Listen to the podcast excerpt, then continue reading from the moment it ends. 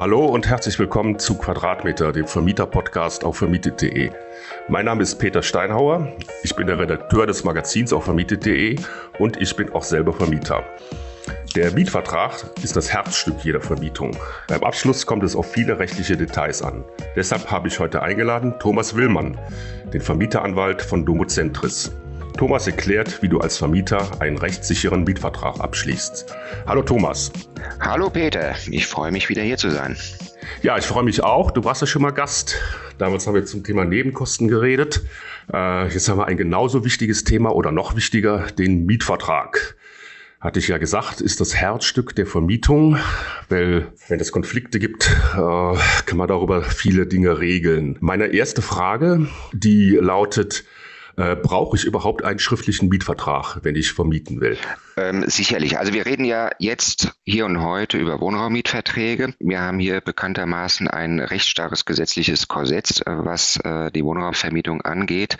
Gleichwohl ist es dringend erforderlich, dass man einen Mietvertrag schriftlich niederlegt, in dem die wesentlichen Parameter niedergelegt sind. Das betrifft natürlich zum einen die Miethöhe, aber es ist auch dringend vonnöten, dass äh, die Nebenkosten beispielsweise vertraglich geregelt werden, dass äh, gewisse Aspekte, was Renovierung angeht, äh, vertraglich separat separat geregelt werden, was kleine Reparaturen angeht, etc. etc.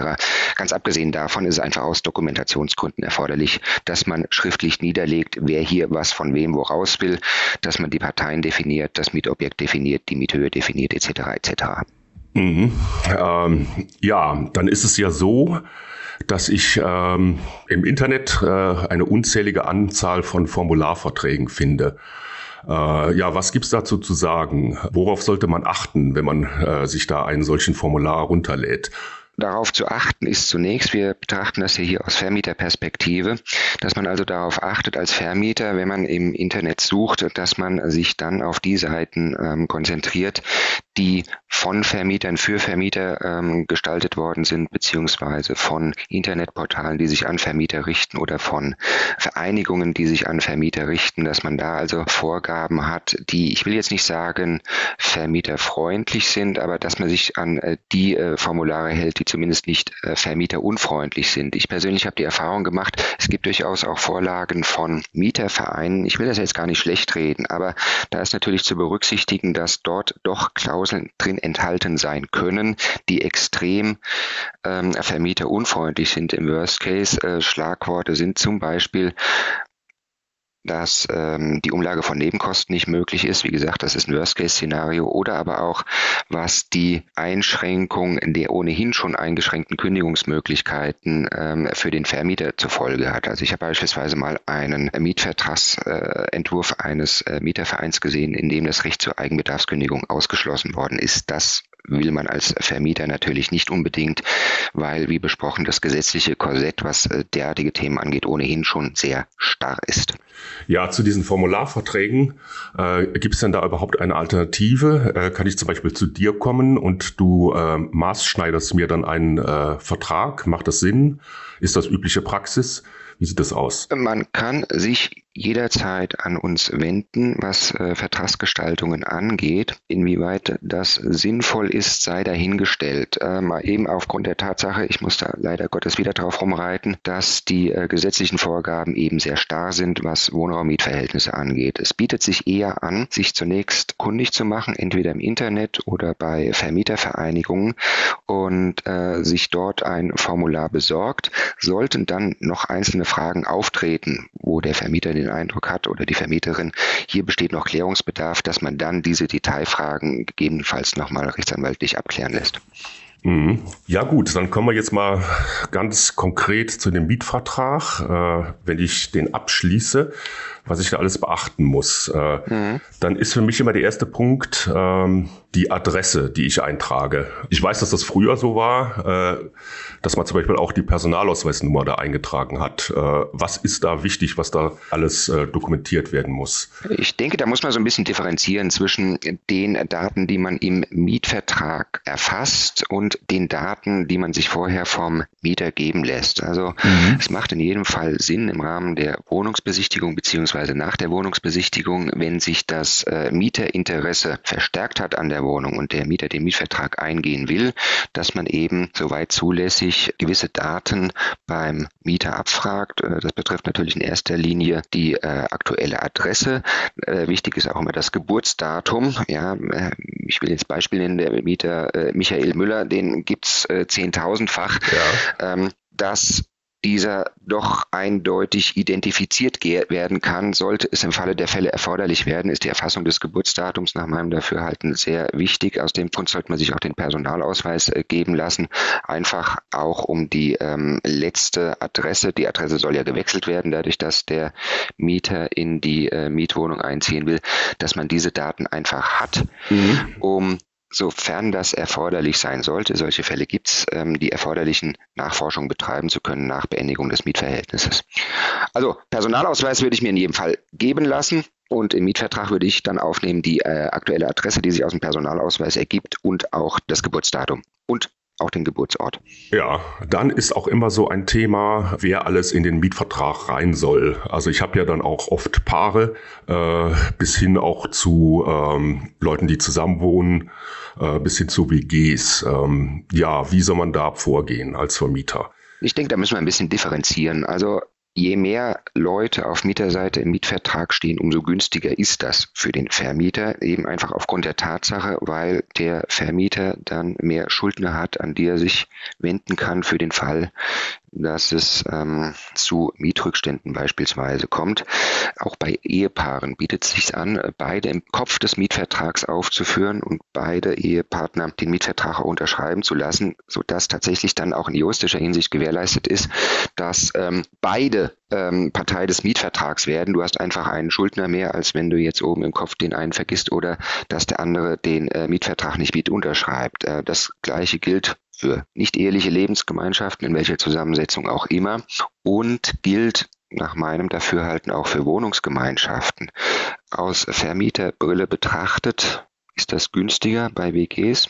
Beispiel Dreier-WG, dass du sämtliche drei WG-Mitglieder oben aufhörst, sämtliche drei WG-Mitglieder unter, unten unterschreiben lässt, einfach um zu vermeiden, dass du so Kleinmietverhältnisse in einer Dreizimmerwohnung beispielsweise ähm, hast. Ja, für, den, für das WG-Mitglied ist natürlich super, hat einen Mietvertrag über ein Zimmer, kann sich jederzeit daraus lösen. Nur wenn dann dieses eine Mitglied wegfällt, dann bleibt der Vermieter im Worst Case auf ein Drittel der Nebenkosten sitzen, weil er die eben nicht umlegen kann auf die anderen WG-Mitglieder, wenn die einzelne Mietverträge geschlossen haben. Also aus Vermieterperspektive macht es Sinn, ein einheitliches Mietverhältnis über eine Wohnung mit so vielen Mietern wie möglich abzuschließen.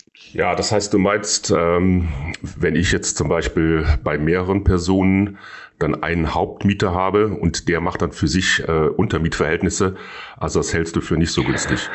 Das aus Vermietersicht. Ja, kommt darauf an, welche Konstellation ähm, das äh, auftritt. Also mhm. eine, wenn ich jetzt an eine WG denke, ja, ähm, da musst du halt bedenken, du hast als Vermieter nur einen Schuldner. Der Untervermieter ist nicht dein Schuldner, der ist der Schuldner des Hauptmieters. Ne? Ja. Sicherlich äh, gibt es Konstellationen, in denen eine Untervermietung Sinn macht. Beispielsweise du hast einen Hauptmieter, der ist Student, der geht für ein, zwei Semester ins Ausland, möchte in der Zeit die Wohnung trotzdem halten und untervermieten. Äh, dann äh, spricht da aus meiner Sicht nichts dagegen, diese Untervermietung zu genehmigen genehmigen, aber du hast keinen unmittelbaren Durchgriff als Vermieter auf den Untermieter.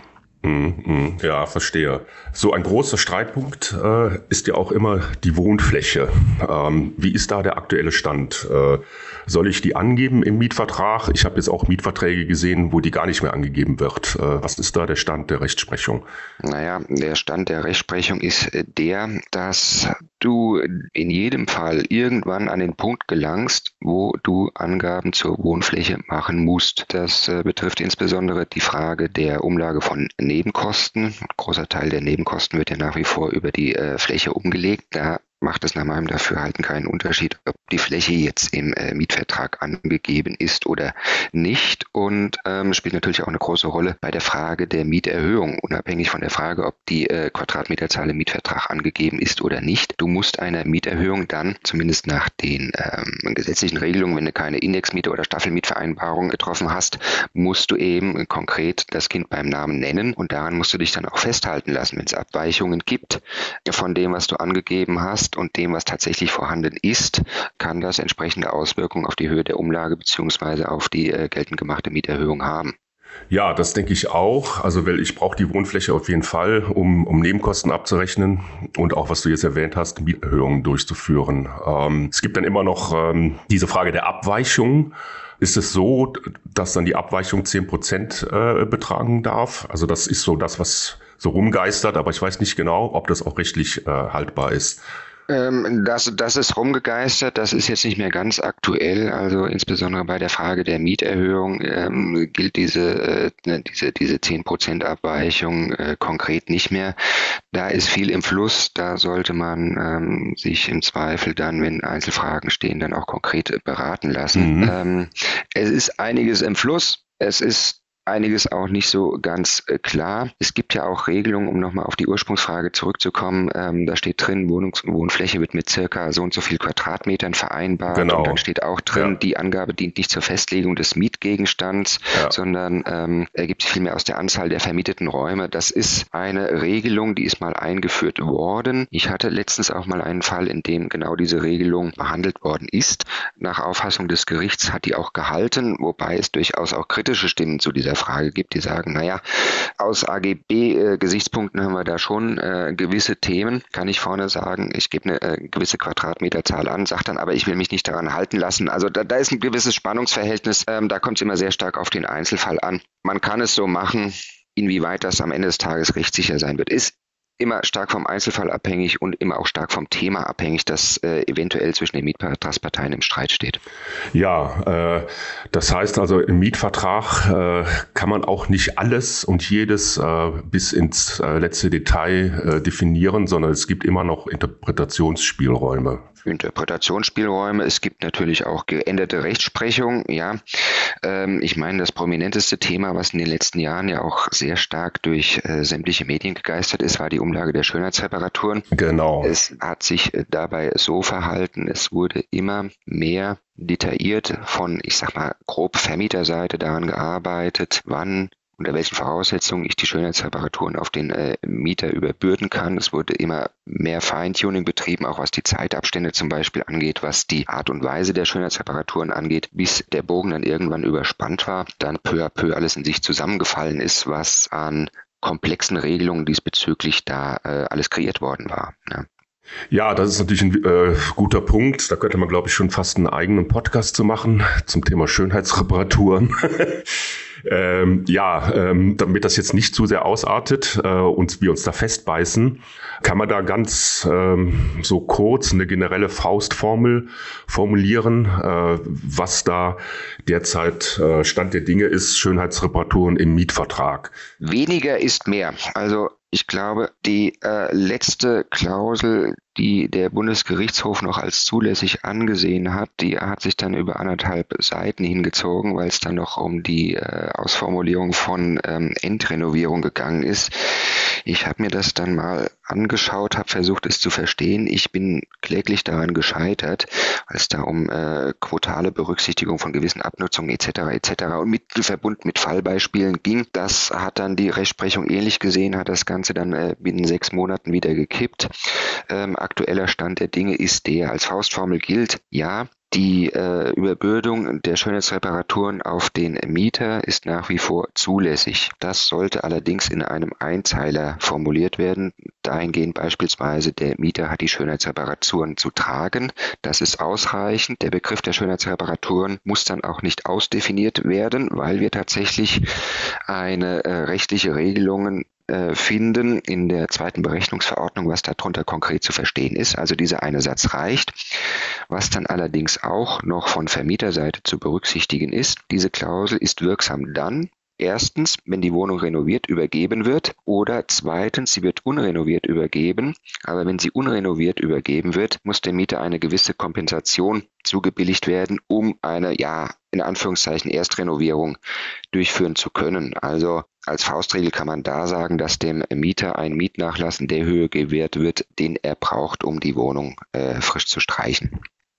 Also was ja immer ein Streitpunkt war oder, oder wo dann auch letztlich ähm, das ganze Thema Schönheitsreparaturen auch nochmal neu äh, ähm, definiert wurde, waren diese Fristen. Richtig. Also die hatte man ja lange Zeit äh, mhm. in den Mietverträgen drinstehen. Also dass ich nach bestimmten, nach einer bestimmten Anzahl von Jahren dann das und das zu machen habe. Sind diese Fristen noch in irgendeiner Weise relevant oder sollte man die besser ganz aus dem Mietvertrag raushalten?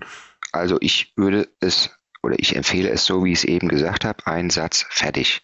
Weil äh, diese, ja, diese, okay. diese, diese Fristen waren ja ohnehin nur noch dann zulässig, wenn du sie irgendwie aufgeweicht hast, dass du es vom Zustand der Wohnung abhängig gemacht hast. Das ist letzten Endes der einzige Knackpunkt, äh, um den es jetzt in dieser Angelegenheit geht. Die Schönheitsreparaturen sind dann zu erbringen, wenn sie fällig sind. So, wann sind sie fällig? Wenn die Wohnung halt gestrichen werden muss. Klar, da hat auch jeder einen anderen, andere Herangehensweise, aber diese Fälligkeit, die lässt sich nicht in irgendwelche Fristen packen. Du hast äh, auf der einen Seite hast du vielleicht einen Mieter, der äh, von früh bis spät arbeiten geht, in die Wohnung geht, um zu schlafen, der noch nicht mal was drin kocht. Bei dem hält die Wohnung oder ist die Wohnung so lange frisch, äh, wie die Farbe ähm, nicht von alleine vergilbt, der hat natürlich ganz andere Taktungen als ähm, die Mieterschaft, die mit fünf Köpfen einzieht und die Wohnung ständig besetzt hält und entsprechend auch abnutzt. Ne? Also von daher ist das immer sehr stark auch mieterabhängig, wann die Fälligkeit eintritt und das lässt sich nicht in Fristen packen, ob du die jetzt äh, starr verpackst oder irgendwelche ähm, Aufweichungsklauseln noch oder Aufweichungsregelungen noch mit in den Mietvertrag reinpackst. Deswegen eine Zeile fertig. Äh, ja, um, um das hier nochmal ein bisschen zu ergänzen aus der Praxis, also mit den Schönheitsreparaturen, ich hatte aber das oft so, dass ich mir dann den Zustand der Wohnung angucke. Äh, also es ist äh, so, dass schon die Mieter auch noch die Schönheitsreparaturen machen. Das ist aber dann immer ein bisschen vom Zustand der Wohnung äh, abhängig. Äh, es gibt natürlich dann auch ähm, Situationen, äh, da muss ich dann wirklich Dinge instand setzen. Und das kann ich natürlich nicht dem Mieter aufbürden. Also ich handhabe es in der Regel so, äh, die sollen streichen. Äh, und das geht auch in der Regel äh, äh, so durch. Also damit sind die dann in der Regel auch einverstanden. Also ich finde, also es gibt halt immer, man muss die Situation beurteilen. Also und deswegen ist das Ganze auch im Mietvertrag dann da irgendwie bis ins letzte Detail festzulegen. Das ist überhaupt ist praxisfern. Das zum einen ja. Und was du natürlich immer hast als Thema, ist die Unterscheidung zwischen Schönheitsreparaturen und Instandsetzung, Instandhaltung auf der anderen Seite. Ne? Also genau. Also du, die Schönheitsreparaturen bezieht sich ja wirklich nur auf die äh, ordnungsgemäße Abnutzung der Wohnung, die, die eben durch den Mietgebrauch entsteht. Äh, davon zu unterscheiden ist natürlich ähm, das Loch in der Tür, das entsteht dadurch, dass dem Mieter der Hammer aus der Hand gerutscht ist. Das ist ein Schaden, der entstanden ist, für den der Mieter im Zweifel dann auch verantwortlich ist, den der Mieter dann auf seine Kosten auch ähm, mhm. äh, wieder instand zu setzen hat. Ne? Also da, mhm. da sind die Übergänge, mögen da auch teilweise fließend sein, aber das, was du eben angesprochen hast, das fällt jetzt dann per se nicht immer unbedingt dann auch noch unter den Begriff der Schönheitsreparaturen. Ja, Schönheitsreparaturen. Äh, der andere Punkt, das sehe ich so ein bisschen ähnlich fast, sind halt die Betriebskosten. Also es gibt Mietverträge, da werden die ausführlich aufgeführt. Ähm, ich sehe aber jetzt in neueren Mietverträgen, da ist das auch sehr allgemein gehalten und wird nur auf die Betriebskostenverordnung verwiesen. Ja. Äh, ja, was hältst du da für die beste Praxis? Ich bin ein Freund schlanker Mietverträge. Ja, sehr gut. Äh, das, was ich eben gesagt habe zum Begriff der Schönheitsreparaturen, gilt auch äh, nach meinem Dafürhalten für die Betriebskosten. In der Tat, wie du sagst, es gibt ähm, diese Formulare, da hast du drei, vier Seiten oder was, in denen die Betriebskosten aufgeführt sind. Das ist nach meinem Dafürhalten überflüssig, beziehungsweise auch von der äh, Rechtsprechung bestätigt. Es reicht aus, wenn du bei der Umlage der Betriebskosten auf den Paragraphen 2 der Betriebskostenordnung verweist. Dort sind die Nebenkosten aufgeführt, die umgelegt werden können. Grundsteuer, Hausmeister, Versicherung, äh, Wasser, Heizung etc. etc. Ja. Ähm, nur dann, wenn du sonstige Betriebskosten hast, die nicht namentlich in dem Paragraphen 2 aufgeführt sind, dann solltest du die noch ausdrücklich konkret im Mietvertrag benennen. Dabei handelt es sich um Kosten, aber die im regelmäßigen Turnus anfallen müssen. Ja. Der Klassiker ist bei den sonstigen Betriebskosten Dachrinnenreinigung beispielsweise. Es gibt auch Kommunen, die sagen, die Müllbehälter müssen gereinigt werden aus hygienischen Gründen. Das sind auch so Geschichten. Oder falls es dazu kommen sollte, falls die Erforderlichkeit besteht, so sagen wie Videoüberwachung in dem Objekt. Ja. Also die sind nicht namentlich aufgeführt in der Betriebskostenverordnung. Aus dem Grund wären sie dann konkret im Mietvertrag zu bezeichnen. Ansonsten alles andere, was in der Betriebskostenverordnung steht, da bin ich entspannt. Da reicht der Verweis im Mietvertrag. Ja, äh, dann gibt's immer noch den berühmten, äh, die Kleinreparaturregelung. Ja, kannst du das erläutern? Ist das eine Sache, die auch im Mietvertrag äh, festgehalten werden muss? Ähm, wenn du sie umlegen willst, muss es in jedem Fall im Mietvertrag festgehalten werden. Äh, mhm. Kleine Reparaturen betreffen die Teile, die irgendwo schon fest mit der Wohnung verbunden sind, die aber dann trotzdem einem täglichen Zugriff des Mieters ausgesetzt sind und dementsprechend auch der Abnutzung. Beispiel sind die Rolladengurte, sind die Lichtschalter, sind die Steckdosen. Diese Wohnungsbestandteile fallen unter den Begriff der Kleinreparaturen. Ähm, wenn du diese wirksam umlegen willst auf den Mieter, musst du darauf achten, das zweifach zu deckeln. Zwar muss der Maximalbetrag pro Reparatur festgehalten werden. Der bewegt sich im Moment bei roundabout 100 Euro plus Umsatzsteuer und er muss auch auf einen Jahreshöchstbetrag gedeckelt werden. Das ist im Moment roundabout 8 Prozent der Jahresmiete. Ist auch was, was im Schwanken ist. Wenn man da beim Mietvertragsabschluss Zweifel hat, sollte man sich nochmal kundig machen über die aktuellsten Zahlen, würde ich empfehlen. Mhm. Aber diese zweifache Deckelung, die ist in jedem Fall erforderlich, ja. Wobei der Begriff der kleinen Reparaturen jetzt auch nicht ausformuliert sein muss, weil der genau wie der Begriff der Schönheitsreparaturen auch zweiten Berechnungsverordnung ähm, legal definiert ist. Mhm. Ja, also auch hier wieder gibt es einen gewissen Interpretationsspielraum. Äh, da wir gerade jetzt bei diesem ganzen Thema sind, Reparaturen und so weiter. Also das weiß ich jetzt, ich äh, wohne ja selber zur Miete, habe eben auch schon viele Mietverträge unterschrieben. Ja. Äh, es gibt dann immer noch äh, auch äh, manchmal in den Mietverträgen diesen Passus, äh, wo der Abschluss einer Hausratversicherung verlangt wird. Äh, ist das äh, rechtlich haltbar? Ähm, jein, eher nein. Ähm, wir bewegen uns im Bereich des Wohnraummietrechts. Und ähm, der, Miet, äh, der Vermieter ist dazu berechtigt, eine Mietsicherheit vom Mieter zu verlangen. Die ist auch auf einen Maximalbetrag gedeckelt und zwar in Höhe von drei Monats Nettomieten. Das ist der maximale Betrag, den du als Kaution verlangen kannst. Und das wird in den meisten Fällen vom Vermieter auch äh, verlangt. So darüber hinaus kannst du als Vermieter keine weiteren Sicherheiten verlangen. Und nach der Rechtsprechung zählen hierzu auch Haftpflichtversicherungen bzw. Hausratversicherungen. Vor dem Hintergrund rate ich davon ab, diese Verpflichtung oder diese, diese Verpflichtung zum Abschluss derartiger Versicherungen mit in den äh, Vertrag aufzunehmen. Man sollte den Mieter aber sensibilisieren, derartige Versicherungen vorzuhalten bzw. abzuschließen. Insofern empfehle ich die Formulierung, dass dem Mieter empfohlen wird, eine Hausratversicherung und eine Haftpflichtversicherung abzuschließen. Gut, ähm, dann haben wir hier diesen äh, Themenbereich Reparaturen, Schönheitsreparaturen und so weiter so ein bisschen jetzt durch. Ähm, ja, wo wir vielleicht nochmal so drauf eingehen äh, sollten, ist äh, die Miete. Ja, die äh, ist natürlich das Wichtigste im Mietvertrag. Ähm, Erstmal, wie muss die genau angegeben werden? Äh, müssen da die Nebenkosten, Heizkosten ausgewiesen werden? Oder äh, reicht es auch, wenn ich die äh, Miete nur als Warmmiete angebe? Ähm, naja gut, das kommt darauf an, wie du die Mietstruktur gestaltest. Ja. Mhm. Bleiben wir einfach mal beim Regelfall. Das halte ich auch äh, in aller Regel für am praktikabelsten. Mhm. Der Regelfall sieht doch da äh, vor, dass äh, der Vermieter die Kaltmiete verlangt, die auch bei ihm landet, dass der Vermieter auf der anderen Seite auch nicht auf den Nebenkosten sitzen bleiben will, sondern die umlegen möchte nach mhm. eben besprochenen Regelungen der Betriebskostenverordnung. Insofern ist die Gesamtmiete, die der Mieter monatlich an den Vermieter gerichtet, eine zweiteilige, die sich zusammensetzt aus der Kaltmiete und eben aus den Nebenkostenvorauszahlungen. Aus Transparenzgründen ist es dann dringendst erforderlich, dass man diese beiden Positionen im Mietvertrag auch separat ausweist, und zwar die äh, konkrete Höhe der Kaltmiete und die konkrete Höhe der Nebenkostenvorauszahlungen, einfach weil, weil davon abhängig ist, Punkt A, künftige äh, Mieterhöhung nach äh, an die ortsübliche Vergleichsmiete beispielsweise und B ist natürlich auch maßgeblich dann für die Erstellung der Nebenkostenabrechnung. Also das ist dringend separat auszuweisen im Mietvertrag, logisch. Ja, was ich aber jetzt durchaus schon mal gesehen habe, ist sogenannte Pauschalmieten. Das ist dann oft auch so im Bereich, was da jetzt auch ein großes Thema gewesen ist, äh, möblierte Wohnungen und so weiter. Also wenn ich dann in der Miete noch über die Miete, die Heizkosten, Nebenkosten noch Dinge drüber hinaus anbiete, zum Beispiel eine möblierte Wohnung. Ja, wie äh, ist das zu bewerten?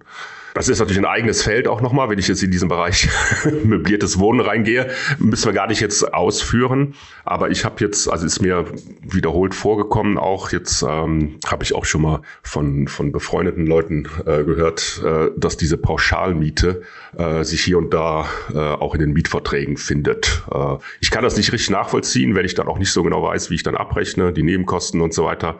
Aber ähm, ich habe so den Eindruck, dass das äh, so ein Thema geworden ist.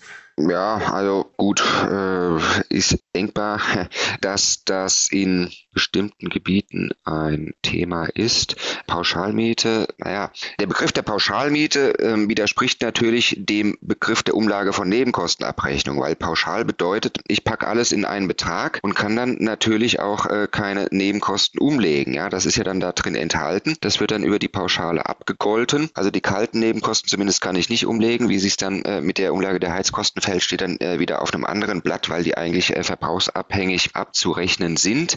Ich sehe da auch gewisse Themen dann bei äh, künftigen Mieterhöhungen, das nach meinem Dafürhalten nicht so eindeutig möglich ist, wenn du als Vermieter eine Pauschalmiete vereinbarst, dann kann man das machen. Das kannst du dann auch als Einbetrag im Mietvertrag ausweisen. Nur musst du natürlich dann bei dir in deinen Unterlagen schon vorhalten, wie sich diese Pauschalmiete zusammensetzt. Also äh, zumindest die Position Kaltmiete, von mir aus dann Zuschlag für die äh, Möblierung und dann auch der Anteil der Nebenkosten da drin enthalten ist.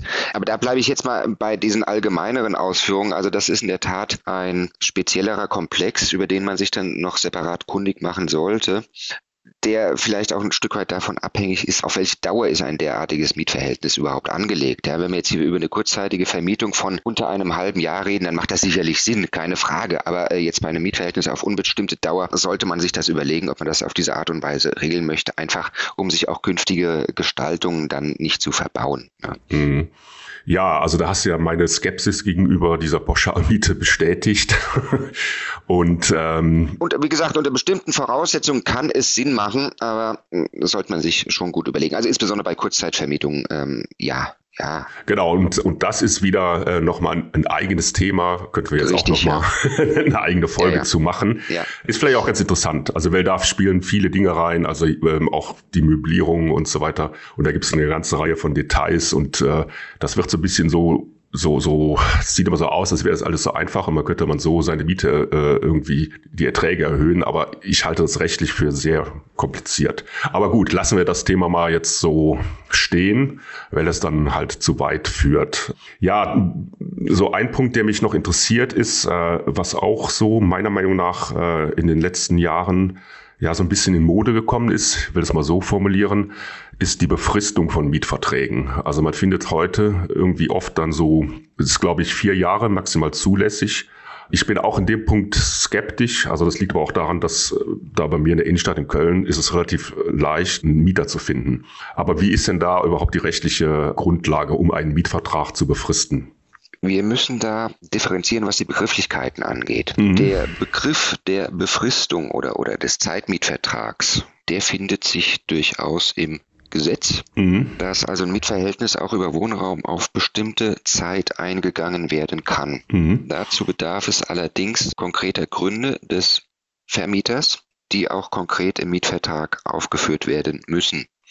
Ich gehe da jetzt nicht jede Einzelheit durch, die im Gesetz steht, aber so die häufigsten ähm, Geschichten sind die Punkt eins, dass der äh, Vermieter die Wohnung für sich selbst nutzen möchte nach Ablauf der Befristung oder dass er die Mietsache nach Ende der Befristung ja, abreißen will letzten Endes. Ja, also unter den Voraussetzungen und dann, dass er noch am Dienstver Dienstleistung verpflichten überlassen will. Aber ich glaube, das können wir jetzt äh, unberücksichtigt lassen. Das ist ein recht seltener Einzelfall. Also eine Befristung ist äh, dann nach meinem Dafürhalten auch über vier Jahre möglich, wenn diese äh, eben genannten Voraussetzungen vorliegen. Mhm. Der Klassiker ist äh, für mich, Vermieter hat ein äh, Haus gekauft, muss beruflich ins Ausland und will das Haus nicht leer stehen lassen und in der Zeit dann eben befristet vermieten, dann muss in den Mietvertrag aufgenommen werden eben der Grund der Befristung, also Vermieter geht ins Ausland und möchte dann nach Rückkehr wieder äh, rein, ist zu benennen um äh, die Wirksamkeit zu erreichen, dieser, dieser Befristung. Also das ist der eine Aspekt. Der andere Aspekt, den du eben angesprochen hast mit den vier Jahren,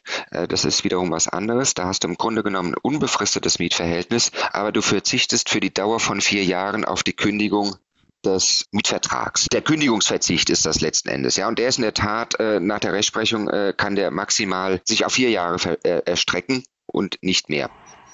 Ja, ja, da schließt sich dann so die Frage an, die kommt auch hier so ein bisschen aus unserer Community, wenn ich so eine Befristung dann vereinbart habe, wie kann ich die dann äh, verlängern? Reicht da ein äh, Anhang äh, schriftlich äh, oder was ist da die beste äh, Möglichkeit? Also gut, beim Kündigungsverzicht hast du ja diese Frage nicht. Ne? Mhm. Ne? Also beim Kündigungsverzicht ist es so, die, gut, diese vier Jahre, ja, das, das kann man ausreizen, aber das, bleiben wir noch mal kurz bei dem, bei dem äh, Kündigungsverzicht. Also es wird vereinbart, beide Parteien verzichten für die Dauer von zwei Jahren oder drei Jahren auf die ordentliche Kündigung des Mietverhältnisses. So, das bedeutet für beide Parteien Sicherheit, Sicherheit für den Vermieter, weil der Mieter innerhalb der kommenden drei Jahre nicht die Kündigung des Mietverhältnisses erklären kann. Für den Mieter wiederum bedeutet das eine Sicherheit, weil der Vermieter dann in der Zeit auch beispielsweise keinen Eigenbedarf geltend machen kann, ne? kann die Eigenbedarfskündigung nicht aussprechen. Mhm, genau. Ja, das ist auch diese Regelung, die ich eigentlich meine. So, ne? Also sind, sind wir jetzt ein bisschen durcheinander gekommen, aber äh, darum geht's. Ja, du hast einen Vertrag auf unbestimmte Dauer, mhm. aber äh, du willst eine gewisse Grundbindungsdauer eintreten lassen. Ja, so. Jetzt die andere Geschichte ist die äh, Sache, wo du eine Befristung im, im, Mietvertrag einbaust. Wir bilden das Beispiel, ähm, Mietvertrag wird im Jahr 2020 geschlossen. Der Vermieter geht für vier Jahre ins Ausland und will dann am 31.12.2024 endet das Mietverhältnis nach seinen Vorstellungen. Ja, das ist dieser befristete Mietvertrag. So, in diesen vier Jahren kann natürlich viel passieren. Das weiß auch der Mieter. Mhm. Er kann dann, um auch eigene Planungssicherheit zu erlangen, kann der Mieter dann äh, vier Monate vor Ablauf dieser Befristung vom Vermieter verlangen, die Mitteilung, dass dieser Befristungsgrund noch besteht. Mhm. Ja, so, wenn dieser Befristungsgrund noch besteht und der Vermieter ihm entsprechende Mitteilung macht, dann endet das Mietverhältnis dann auch so, wie es vereinbart worden war. Und wenn der Vermieter sich nicht meldet oder wenn der Befristungsgrund nicht mehr steht, einfach aufgrund der Tatsache vielleicht, dass der Vermieter dann noch länger im Ausland bleiben will oder dergleichen, dann kann der Mieter einen äh, Vertrag auf unbefristete Dauer verlangen. Also es kann dann durchaus sein, dass man dann äh, sich auf ein Mietverhältnis von unbestimmter Dauer mhm. einigt. Mhm. Ja. Aber das ist dann immer ein Stück weit vom, äh, vom Vermieter abhängig von der Erklärung des Vermieters. Mhm. Ja, auch hier sehr detailreich. Ähm, muss man sich halt den Sachverhalt genau angucken. Und der Vermieter muss sorgfältig arbeiten, wenn ihm an dieser Befristung gelegen ist. Das ist auch wichtig. Ja dann können wir so langsam auch mal jetzt so ähm, an das Ende des Mietvertrags kommen. Äh, da gibt es auch noch eine ganze Reihe Sachen äh, zu beachten. Habe ich auch noch so äh, eine ganze Reihe von Fragen. Also die erste Frage ist, ähm, was gehört alles in den Anhang äh, eines Mietvertrags? Also es hat sich ja auch in den letzten Jahren auch noch mal ein bisschen vermehrt. Also ich zähle mal auf und wenn ich was vergessen habe, kannst du dir sagen. Also der Energieausweis brauche ich eine Datenschutzverordnung. Dann die, die Hausordnung ist die zwingend äh, im Anhang vom Mietvertrag. Und auch die Meldebestätigung äh, muss die bei dem Mietvertrag gleich dabei sein. Also, gehen wir doch am besten in der Reihenfolge vor, die du gerade benannt hast. Genau, fangen wir an. Energieausweis, das ist, glaube ich, relativ eindeutig. Ne? Also der ist heutzutage, der muss bei dem Mietvertrag äh, angehängt sein. Oder nicht? Du guckst so, äh, also die Leute sehen dich ja nicht. Sagen wir mal ein klares Nö. ein, ein klares Nö, also ein klares Nö von meiner Seite. Also Na sowas. kann mir gut vorstellen, viele machen es so, ja. Diese Verpflichtungen zur Vorlage, Präsentation etc. des Energieausweises, die ergeben sich aus der Energieeinsparverordnung. Da hast du ja so eine gestaffelte Mitteilungspflicht. Also du musst, äh, wenn du eine Immobilienannonce schaltest, müssen da schon bestimmte Angaben drin enthalten sein, ja, zum Energiebedarf, Energieverbrauch, wie auch immer man diese Begrifflichkeit jetzt fassen will. Das ist Step 1, die Annonce. Step 2 ist die Wohnungsbesichtigung. Ähm, da hast du auch ähm, die Verpflichtung, dem Mieter in welcher Form auch immer den Energieausweis zu präsentieren. Ne? Sei es durch einen Aushang oder, oder du drückst ihm äh, davon eine Kopie in die Hand. Dann kommt Step 3, dass man im Zuge des Mietvertragsabschlusses dem Mieter tatsächlich einen Energieausweis zur Verfügung stellen muss. Ja? So, so steht es in der Energieeinsparverordnung. Es ist aber nicht geregelt, dass äh, die Energieeinsparverordnung Bestandteil des Mietvertrags sein muss, äh, würde ich generell auch eher von abraten, um zu vermeiden, dass die Daten, die dort aufgeführt sind, zwingend dann Bestandteil des Mietvertrags werden. Also nach meinem Dafürhalten äh, würde ich die äh, Geschichten schon voneinander trennen. Ich habe den Mietvertrag auf der einen Seite und auf der anderen Seite habe ich diese Vorlagepflicht des Energieausweises. Beiden Pflichten oder insbesondere der zweiten Pflicht musst du nachkommen. Dem äh, Mieter ist das natürlich selbstverständlich auch zur Verfügung zu stellen, aber ich würde es von der Vertragsgestaltung nicht so machen, dass der Energieausweis Bestandteil des Mietvertrags wird. Ich würde das dem schon als zwei separate Dokumente zur Verfügung stellen. Ah ja, interessant. Ne, auf der einen Seite musst du diesen Pflichten nach Energieeinsparverordnung nachkommen. Ja, selbstverständlich kriegt er diesen Energieausweis zur Verfügung gestellt aber die Dokumente würde ich physisch voneinander trennen, also sowohl in Papierform als auch dann in elektronischer Form, dass man dann, falls dann elektronischer Austausch der Dokumente erfolgt, dass man das in zwei separaten Mails macht. Ja. Würde ich schon so machen. Ja, äh, dann äh, höre ich schon heraus, also dass das wahrscheinlich auch bei den anderen äh, Dokumenten besser ist, wenn man das trennt. Also jetzt haben wir ja noch das Thema Datenschutzverordnung. Gibt es auch Vordrucke im Internet? Äh, oder beim Haus- und Grundverein. Ähm, mhm. Ja, wie sieht es damit aus?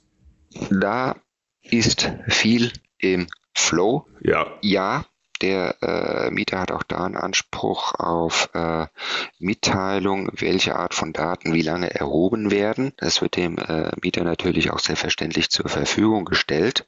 Ähm, auch da ja, würde ich so halten, genau wie äh, eben angesprochen auch, ähm, ihm das äh, separat zur Verfügung zu stellen. Der Vermieter muss darauf achten, dass er es selbstverständlich bei sich auch in der Mieterakte behält. Was da nach meinem Dafürhalten am mit am wichtigsten ist, was diesen Themenkomplex angeht, ist, dass ähm, Tagebuch geführt wird dahingehend, auf welche Art und Weise der die Vermieterin oder der Vermieter mit den Daten des Mieters umgeht. Also auch das unterliegt ja einem stetigen Flow.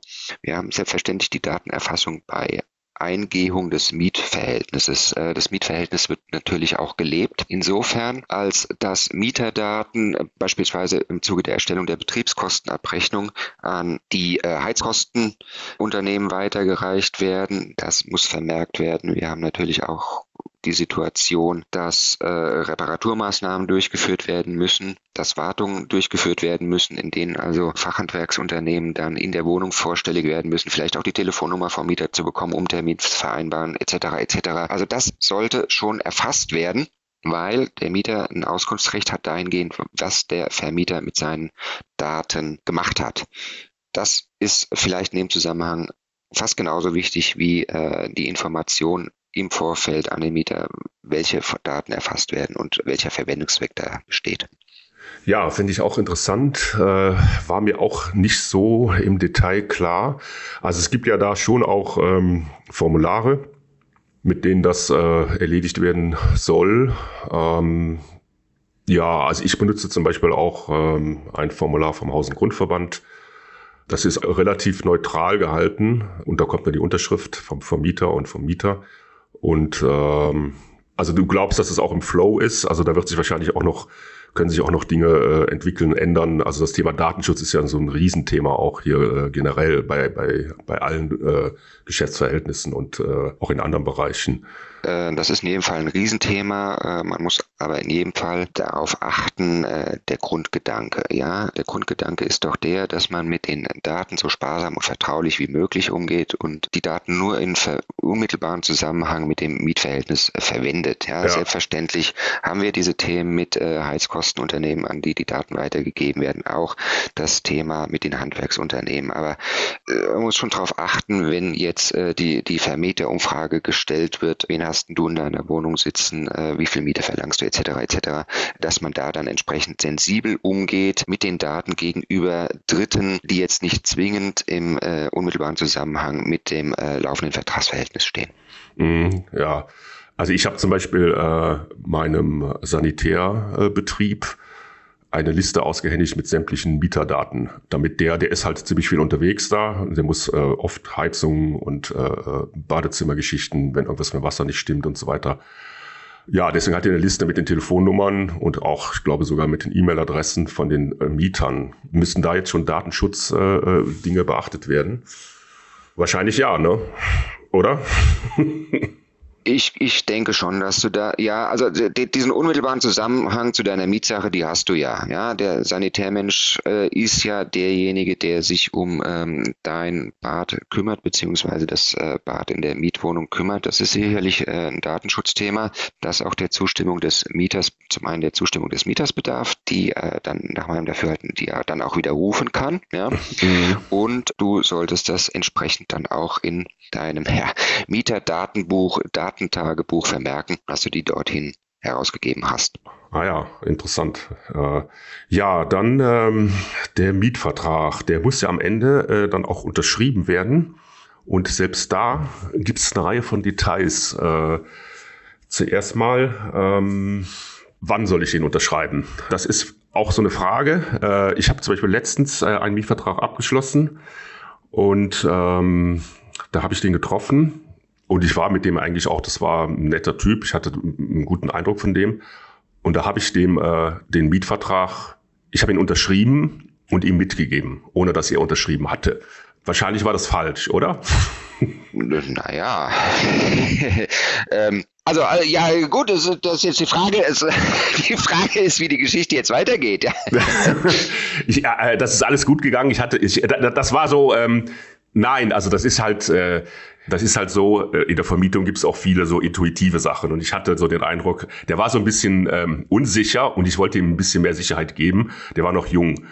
Und ähm, und dann habe ich ihm den, hier komm, nimm den mit äh, und dann schickst du mir den zu. Mhm. Ich hatte ihn aber schon unterschrieben. Mhm. Also praktisch, äh, das hätte äh, wahrscheinlich auch äh, schlecht ausgehen können. Äh, aber ich hatte das Gefühl, da, dass du das machen kannst. Aber wahrscheinlich ist das, sollte man da etwas vorsichtiger sein und den unterschreiben dann, wenn der Mieter unterschrieben hat. Oder? Wie siehst du das? Oder gibt es da rechtlich, ist das egal?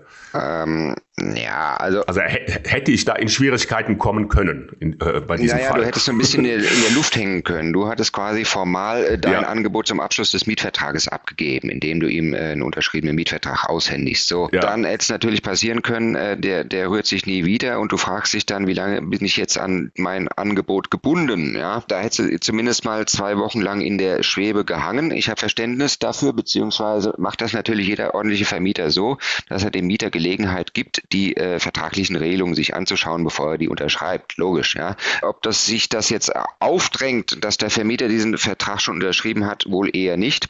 Ähm, nach meinem Dafürhalten macht das schon Sinn. Also wenn man äh, die, als Vermieter den äh, Mietvertrag zunächst mal entwirft, aus, also das Formular ordentlich ausfüllt, da sollte man sich auch entsprechend Zeit nehmen, ja, als Vermieter, dass man also die Daten, so wie wir es im Vorfeld besprochen haben oder am Anfang besprochen haben, sorgfältig die äh, Daten des äh, Mieters einträgt im Kopf des Mietvertrags, was immer, und das wird gerne übersehen, dringend auch auszufüllen ist, sind die ähm, Daten, die wir auch besprochen haben, Höhe der Grundmiete, Höhe der Nebenkostenvorauszahlung, Höhe der Gesamtmiete. Mhm. Ähm, bei der Umlage der Nebenkosten ist auch darauf zu achten, dass man die Kreuzchen an der richtigen Stelle setzt, ja, nämlich dass die äh, Nebenkosten dann im Wege der Umlage erhoben werden durch äh, Nebenkostenvorauszahlung, Nebenkostenabrechnung etc. etc., dass man zur Not die Kreuzchen Kreuzchen an der richtigen Stelle macht, was die Kleinreparaturen angeht. Da sollte man also ausdrücklicher Hinweis äh, sich als Vermieter Zeit nehmen und Mühe geben, dass man äh, da dann später keine bösen Überraschungen erlebt und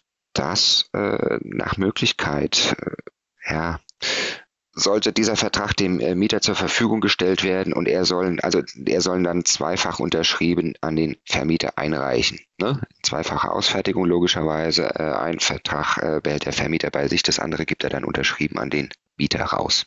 So, so wäre das, wobei dann gegebenenfalls zu beachten wäre, das Thema wolltest du vielleicht auch noch ansprechen, dieses äh, Widerrufsrecht, was da so ein bisschen mm, umspukt. Mm.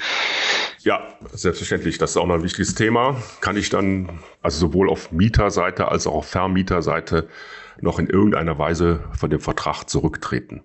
Äh, naja, sagen wir mal so, warum sollte der Vermieter da zurücktreten wollen? Widerrufsrecht ist sicherlich ein Thema, was auf ähm, Mieterseite äh, auftreten könnte. Und zwar eventuell dann in dem eben geschilderten Fall, wenn der Vermieter per Mail äh, einen Mietvertrag an den äh, Mieter leitet. Da sehe ich durchaus die Möglichkeit, dass ein Widerrufsrecht besteht, wenn der Vermieter nicht als Privatperson handelt, äh, sondern als äh, Unternehmer. Ähm, ganz wichtig zu wissen ist, das Widerrufsrecht des Mieters ist ausgeschlossen in den Fällen, in denen vorher eine Besichtigung der Wohnung stattgefunden hat. Also da, das ist noch ein Aspekt, der zu beachten ist ähm, im Vermieterinteresse, wenn eine Besichtigung der Wohnung im Vorfeld stattgefunden hat, wovon ich in der Regel ausgehe, ist das ähm, im Mietvertrag unbedingt entsprechend zu vermerken. Die äh, Standardformulare sehen das nach meinem Dafürhalten auch sämtlich vor, dass das Besichtigungsdatum eingetragen wird. Das hat einfach den Grund, dass dem mhm. eventuellen Widerruf des Mieters vorgebeugt wird dadurch. Wenn eine Besichtigung stattgefunden hat, äh, ist eigentlich davon auszugehen, dass ein Widerrufsrecht des Mieters nicht mehr besteht. Das ist äh, gesetzlich so geregelt. Ähm, ja, wusste ich auch nicht so genau. Ähm, also es ist ja heutzutage so, die Mieter sind schon, also auch jetzt, äh, was die Besichtigung angeht, sehr wankelmütig. also äh, springen auch schnell wieder ab. Mhm. Und ähm, ich hatte den Fall bis jetzt noch nicht, aber ich kann mir schon vorstellen, da hat jemand unterschrieben und dann meinte, überlegt, dass ich meinte, ja, es gefällt mir doch nicht so gut oder ich habe was Besseres. Und äh, das geht aber so nicht, wenn der die Wohnung besichtigt hat, dass er dann einfach abspringt. Also wenn ein beidseitig unterschriebener Mietvertrag vorliegt und eine Besichtigung stattgefunden hat, ähm, mhm. natürlich, der Mieter kann kündigen, auch äh, vor Mietvertragsbeginn, ist möglich, ja. Der, mhm. der, muss ja keine Gründe angeben, aber es handelt sich dann um eine ordentliche Kündigung und dann gilt die Kündigungsfrist von drei Monaten. Ah ja. Gut. Ich habe noch Fragen äh, tatsächlich zur Unterschrift. Muss den Mietvertrag immer der Eigentümer unterschreiben oder ähm, darf das auch der Verwalter? Das darf auch der Verwalter tun. Das sehen die Verwaltervollmachten in aller Regel ja auch vor, dass ähm, die dazu berechtigt sind, sich nicht nur um die laufenden Mietverhältnisse, um die laufende Verwaltung zu kümmern, sondern auch die Vollmacht haben, äh, Mietverträge zu unterzeichnen. Da sehe ich äh, keine Probleme. Ähm, was dann wichtig ist und im Interesse sowohl des Vermieters als auch der Hausverwaltung steht, dass äh, der Vermieter dann schon namentlich bezeichnet ist. Da kann dann von mir aus auch stehen, dass der äh, vertreten wird durch die Hausverwaltung. Aber die Identität der Parteien beziehungsweise der Unterzeichner, die muss schon äh, sich klar ergeben dann aus dem Mietvertrag. Ja. Mhm. Das sollte sich dann auch aus der Person des Unterzeichners ergeben, ja, dass dann da steht in Vertretung äh, oder was, äh, wenn der wenn der Verwalter unterschreibt. Ja, muss der dann äh, äh, die Vollmacht auch vorlegen, beifügen oder äh, den Mieter in irgendeiner Weise aushändigen? Ist das notwendig? Das Erfordernis sehe ich nur dann, wenn der äh, Mieter das in Frage stellt. Sonst äh, sehe ich das Erfordernis nicht. Das ist jetzt äh, bei Kündigungen mag was anderes gelten, aber nicht bei Eingebung des Mietvertrags. Ja, gut, dann kann ich jetzt auch meine letzte Frage stellen. wir haben ja jetzt schon äh, eine ganze Zeit lang geredet und äh, wir haben ja auch gesehen, das ist sehr detailreich und äh, ja, jetzt habe ich den Mietvertrag äh, abgeschlossen. Äh, der Mieter zieht wieder aus. Äh, wie lange muss ich den aufbewahren? Gibt es da äh, eine Frist? Ich würde ihn mindestens drei Jahre lang aufbewahren Jahre äh, wegen der Verjährung. Also Beispiel, bleiben wir mal beim Beispiel, Mietvertrag endet im Mai 2022. Dann wird die äh, letzte Nebenkostenabrechnung Ende 23 erstellt. Verjährungsfrist endet dann Ende 26. Also ich würde mindestens bis zur Ende der Verjährungsfrist der letzten Nebenkostenabrechnung aufbewahren. Ja, das ist äh, der mietrechtliche Aspekt. Kann durchaus sein, dass es dann noch bestimmte Aufbewahrungsfrist nach, nach äh, Steuerrecht oder, oder Gesellschaftsrecht äh, gibt, je nachdem abhängig auch von der Person des Vermieters.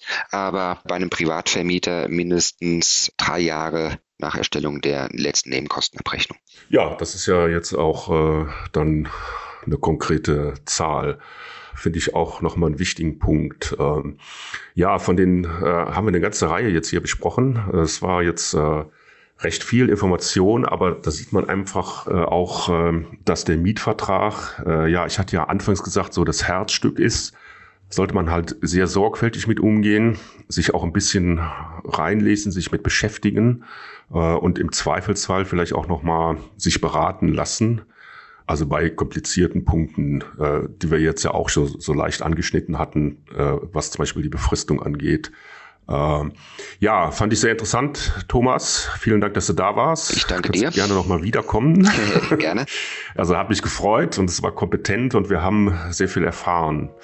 Ja, hat mich gefreut. Mich ebenso, Peter. Ich wünsche dir weiter eine angenehme Zeit und würde mich auch freuen, wenn wir uns mal wieder sehen und hören und miteinander reden. Gerne, müssen wir gucken. Äh, wir haben ja schon einige Themen hier jetzt, die wir hätten vertiefen können. Also, tschüss. Genau. Bis dahin, mach's gut. Tschüss.